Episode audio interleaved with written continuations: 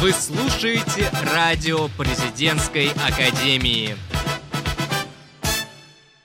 Здравствуйте! Вы слушаете радио президентской академии и с вами его ведущие Анастасия Нупрейчик и Тамерлан Ким. В этом выпуске мы узнаем, какие лекции успешно прошли в ЗИУ и на какие еще можно попасть, а также услышим самые актуальные новости РАНХИКС. И начинаем мы с новостей факультетов.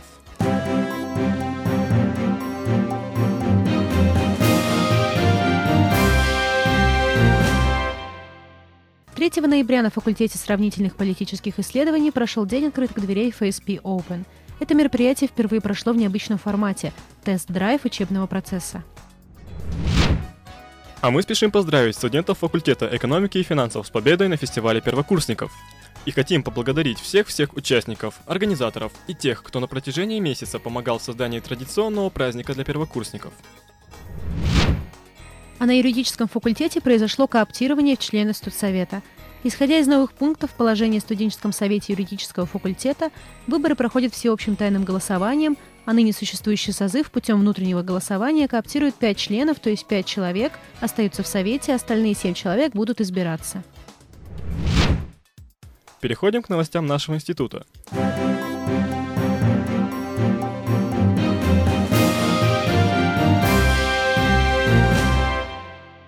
Центр развития механизмов электронной демократии подвел первые итоги своей работы. На восьмом заседании Молодежной межпарламентской ассамблеи была принята рекомендация об основах развития механизмов электронной демократии в государствах-участниках Содружества независимых государств. В ближайших планах Центра создание собственного сайта и выпуск учебных пособий по электронной демократии. Очередная лекция в формате ZIO Expert Opinions прошла 3 ноября в Институте – Доктор философских наук, профессор кафедры социальных технологий Зиуран Хикс Ажар Жалелевна Кузжанова ответила на вопрос о проблемах и задачах, стоящих перед россиянами-двухтысячниками. Поясню, речь идет о тех, кто родился в 21 веке. Она рассказала о теории поколений и роли государства в современном мире. А 7 ноября в Смольном завершился цикл лекций о противодействии коррупции. Финальную лекцию провел Петр Колованкин, профессор Зиуран Хикс, научный руководитель федеральной программы антикоррупционной подготовки кадров государственной службы. Профессор рассказал слушателям о международном сотрудничестве и опыте развитых стран по борьбе с коррупцией. Мероприятие посетило более 60 человек. Лектор осветил вопрос становления антикоррупционного законодательства в Российской Федерации. Перейдем к новостям филиала Франхикс.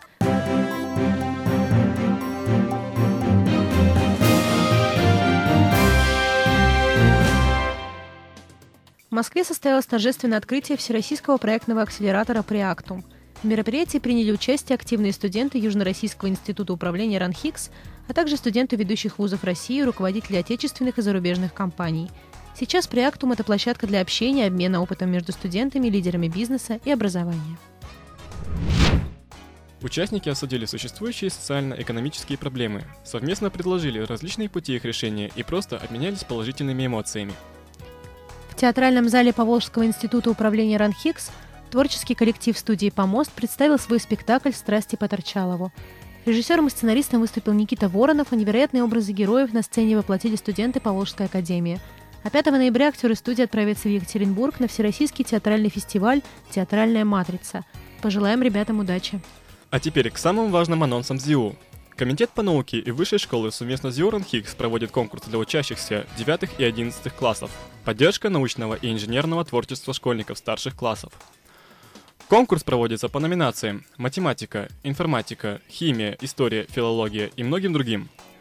Ознакомиться с требованиями к работам вы можете на сайте ziu.ranepa.ru.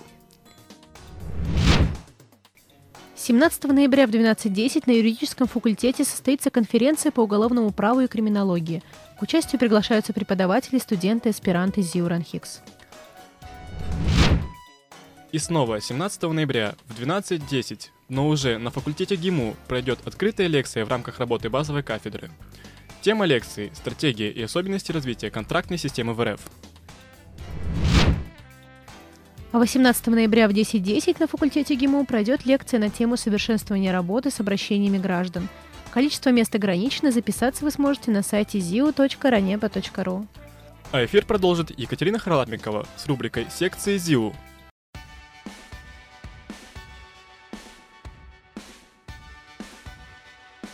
Добрый день, дорогие слушатели! Это рубрика секции ЗИУ и с вами ее ведущая Екатерина Харлапенкова. Мы с вами уже говорили о большом и пляжном теннисе. Что ж, теперь настало время настольного тенниса. И сегодняшний наш выпуск посвящен именно ему. Настольный теннис, или, как иногда говорят, пинг-понг, является одним из самых популярных видов спорта. Им увлечены миллионы людей разного пола, расы и возраста. И, нужно сказать, не зря – Настольный теннис – игра очень азартная и интересная. Кроме того, благодаря ей можно легко поддерживать форму. А еще это отличная тренировка для дыхательной и сердечно-сосудистой системы. Как же появился этот чудесный вид спорта? Как ни удивительно, но на этот вопрос однозначного ответа нет. До сих пор историки пытаются разгадать эту загадку. Одни считают, что игра пришла к нам из Древней Греции или Древнего Рима. Другие полагают, что из Китая или Японии. Забавно то, что в этих странах отрицают зарождение у них этого вида спорта. Еще существует мнение, что настольный теннис пришел из Франции или Англии, так как там наибольшее число его поклонников. Но, так или иначе, а в 1891 году патент на изобретение игры получил англичанин Чарльз Бейкстер. В патенте значилось название игры «Пинг-понг». Почему именно такое? Все очень просто. Пинг и понг – это те два характерных звука, которые издавали пробковые мячи при ударе об ракетку и стол. Первые официальные турниры прошли в Англии и в Индии в начале 20 века. Спустя четверть века, в 1926 году, в Берлине была образована Международная федерация настольного тенниса, выступившая организатором первых мировых соревнований. А в конце 19 века пинг-понг появился в России, где его тут же зарекомендовали в качестве полезной и приятной комнатной гимнастики. И, наконец, в 1988 году в Сеуле он становится олимпийским видом спорта – также настольный теннис любит ЗО простоту. Две ракетки, один мячик, стол да сетка. Обычно два игрока. Основная задача которых по очереди отбивать ракеткой мячик через сетку на противоположную сторону стола, где находится соперник. И сделать это нужно так, чтобы он не смог отбить вашу подачу. Иногда в настольный теннис играют четвером, что делает игру еще азартнее и интереснее, но одновременно и сложнее – для тех, кто любит настольный теннис или хочет попробовать нечто новое, есть возможность записаться в секцию настольного тенниса. Всю подробную информацию можно посмотреть на сайте Академии. Это была рубрика секции ЗИУ». До новых встреч! А сейчас в эфире Маша Гурина с постоянной рубрикой «Питер Фри». Привет, в эфире рубрика «Питер Фри» и с вами ее ведущая Маша. Я верю, ничто не может заменить собой ощущение, когда человек открывает первую страницу книги и погружается с головой в чудесный мир придуманного – Сегодня рассказываю о местах в городе, где вы сможете найти не только редкие книги и журналы, но и узнать, что такое библиотека на современный лад. Библиотека комиксов. Первая в Петербурге и единственная в России библиотека комиксов открыла свои двери еще в декабре 2012 но до сих пор остается терра инкогнито для библиоманов города. Седьмая Красноармейская, 30. Библиотека имени Гоголя – современная библиотека с петербургскими традициями. Интерьер библиотеки весьма ироничен. На стенах портреты Гоголя, сделанные из цитат его произведений. Есть специальная кабинка в виде книжного шкафа, где можно поговорить по телефону, никому не мешая. В библиотеке постоянно проводятся лекции, мастер-классы, выставки, кинопросмотры и тематические игры. Среднеохтинский проспект 8. Библиотека на Стремянной. Уютная маленькая библиотека в центральной части Петербурга. Здесь уйма возможностей. Встретиться с интересными людьми, посетить авторские экскурсии, кинолектории, послушать интересные лекции, посмотреть выставки петербургских художников и фотографов. Стремянная 20. Библиотека имени Герцена, основанная в далеком 1918 году, сегодня является стильным и современным местом для познавательного и увлекательного досуга. В библиотеке проходят художественные и декоративные прикладные выставки, концерты студентов Санкт-Петербургской консерватории, моноспектакли ведущих артистов, кинопоказы по истории и архитектуре Петербурга. Новогородская, 27. Библиотека книжной графики. Здесь хранится множество образцов печати и книжной графики, а также литература по графическому искусству улица Красноармейская, 30. На сегодня все, но увлекательные мероприятия в Петербурге на этом не заканчиваются, и о них я расскажу в следующий раз. С вами была Маша и рубрика «Питер Фри». Пока! Теперь в эфире радио Президентской Академии постоянная рубрика «За перилами вышки». Ее ведущие Маргарита Харченко и Екатерина Савченко. Встречаем! Здравствуйте, дорогие радиослушатели! В эфире программа «За перилами вышки». И с вами ее ведущие Маргарита Харченко и Екатерина Савченко. Мир переменчив, но одно остается неизменным – наши еженедельные рекомендации. Сегодня мы, как и всегда, расскажем вам об интересных мероприятиях, которые будут полезны для вас. Итак, начинаем. В музее разночинный Петербург до декабря можно записаться на уникальное интерактивное занятие «Раскопай историю». На нем вы проанализируете причины и предпосылки событий, а также проследите историю нашего города. Мероприятие будет полезно факультету сравнительных политических исследований. Со 2 ноября по 30 декабря в Российской национальной библиотеке проходит выставка под названием «К тысячелетию русской правды. Памятники русского права XI-XII века». Показ посвящен древнейшему письменному кодексу русского права. Будущие юристы, спешите своими глазами увидеть рукописные памятники средневековой Руси. Следующая наша находка будет полезна студенту любого факультета. Ведь в Александринском театре на новой сцене пройдет просветительский фестиваль под названием «Открытый университет. Ноябрьская сессия». Это отличная возможность послушать более 20 лекций, а также задать интересующие вас вопросы специалистам. Помните, сессия не за горами. В Государственном музейно-выставочном центре фотографии с 20 октября по 20 декабря организованы дни бесплатного посещения. 5 и 20 числа каждого месяца вы сможете посетить выставочные залы Росфото совершенно безвозмездно. Будущие журналисты, кому как не вам нужно знать как можно больше о таком виде искусства, как фотография. Не упустите возможность посетить знаменитый выставочный центр. Ну вот и все, друзья. Ожидайте новые выпуски программы «За перилами вышки». Ведь дальше будет еще интересней. До скорых встреч! А мы приглашаем в студию Татьяну Бумбу с рубрикой «Точки на карте». Добрый день, дорогие друзья! С вами рубрика «Точки на карте» и я ее ведущая Татьяна Бумбу. В этой программе мы расскажем вам о том, откуда приехали наши студенты и поведаем удивительные истории о родных городах ребят, в которых вам, возможно, очень захочется побывать. Итак, поехали!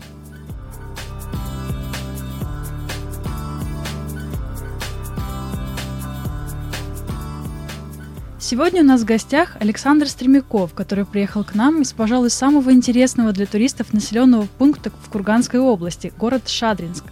Саша, расскажи, пожалуйста, про свой город. Я слышала, что у вас исторических памятников и достопримечательностей даже больше, чем в областном центре в Кургане. Добрый день. Да, действительно, это так. Просто сам наш город немного старше, чем столица нашей области, и поэтому исторических памятников там ну, по определению больше. И также наш город был довольно богат на купцов, которые внесли вклад в развитие архитектуры в нашем городе и развитие, в принципе, его инфраструктуры. Также Шадринск прославило как туристическое место такое явление, как шадринский гусь. Э, особая порода – которая смешана с дикие и домашние гуси. И они поставлялись довольно много куда, на императорский стол к Екатерине II, а также на королевский стол в Англии. Очень интересно. Uh, у вас там так много старинных домов и памятников. Какие ты бы посоветовал посетить ребятам, которые приехали в первый раз в твой город?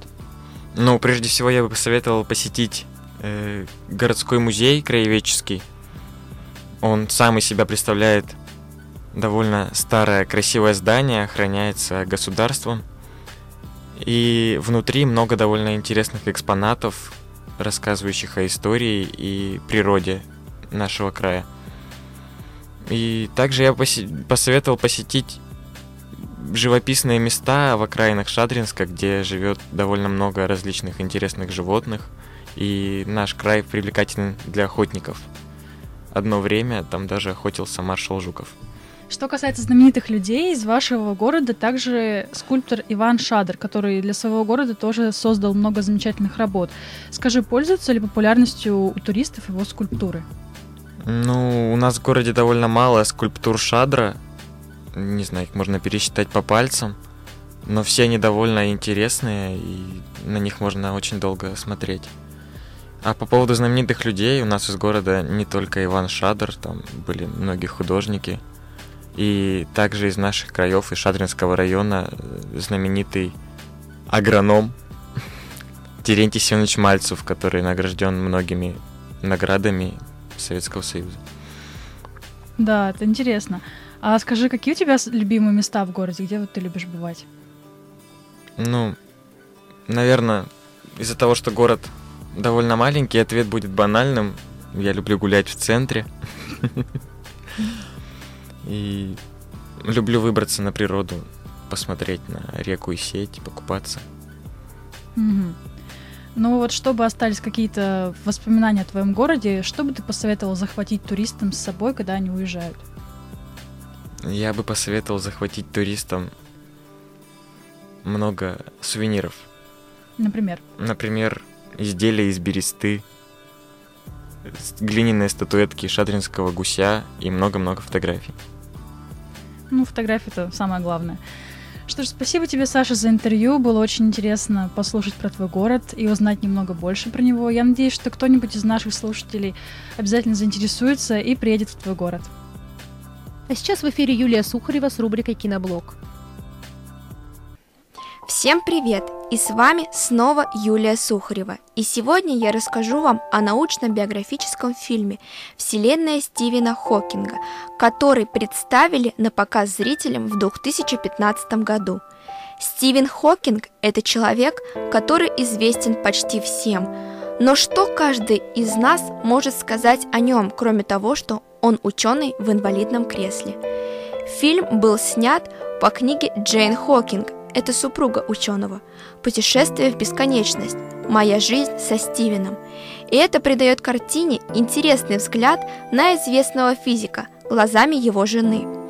Данный кинофильм повествует нам о жизни необычного человека, знаменитом физике-теоретике, вундеркинде Стивене Хокинге, который за свою долгую и трудную жизнь сделал много открытий в науке. В юности врачи молодому Стивену поставили страшный диагноз, что через два года он умрет. Но этот фильм не о смерти, этот фильм о борьбе и о любви. Любовь и наука в этой картине вовсе не противопоставляются друг другу. Любовь помогает заниматься наукой, а не препятствует. Такой фильм очень трогателен, потому что он показывает, что не стоит опускать свои руки в трудные минуты своей жизни и стоит ценить все те моменты в полной мере. Болезнь не мешает Стивену добиться успехов в науке. Она помогает ему приобрести крепкую любовь, а также семью и детей. Но все это благодаря внутренней силе любви супруги Стивена, с которой он познакомился еще в студенчестве. Возможно, любовь тех людей, что его окружали, помогла Стивену Хокингу справиться с болезнью, а возможно, его невероятная внутренняя сила, его истинное желание оставить свой вклад в науке. Но, скорее всего, это все связано, и это помогло ему пересилить болезнь. Драма трогательная, с наличием милых и серьезных сцен, которые вызывают шквал эмоций, как положительных, так и отрицательных. Боль, любовь, сострадание, через которые прошли Стивен Хокинг и его жена, потрясли зрителя, потому что не каждый может осилить такую тяжелую ношу.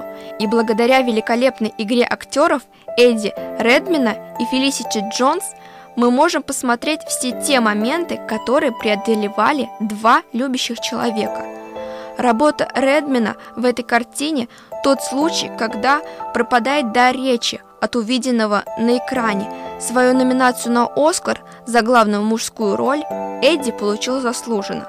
Фелисити Джонс создала такой образ жены, которая жертвует своей жизнью, чтобы спасти своего супруга.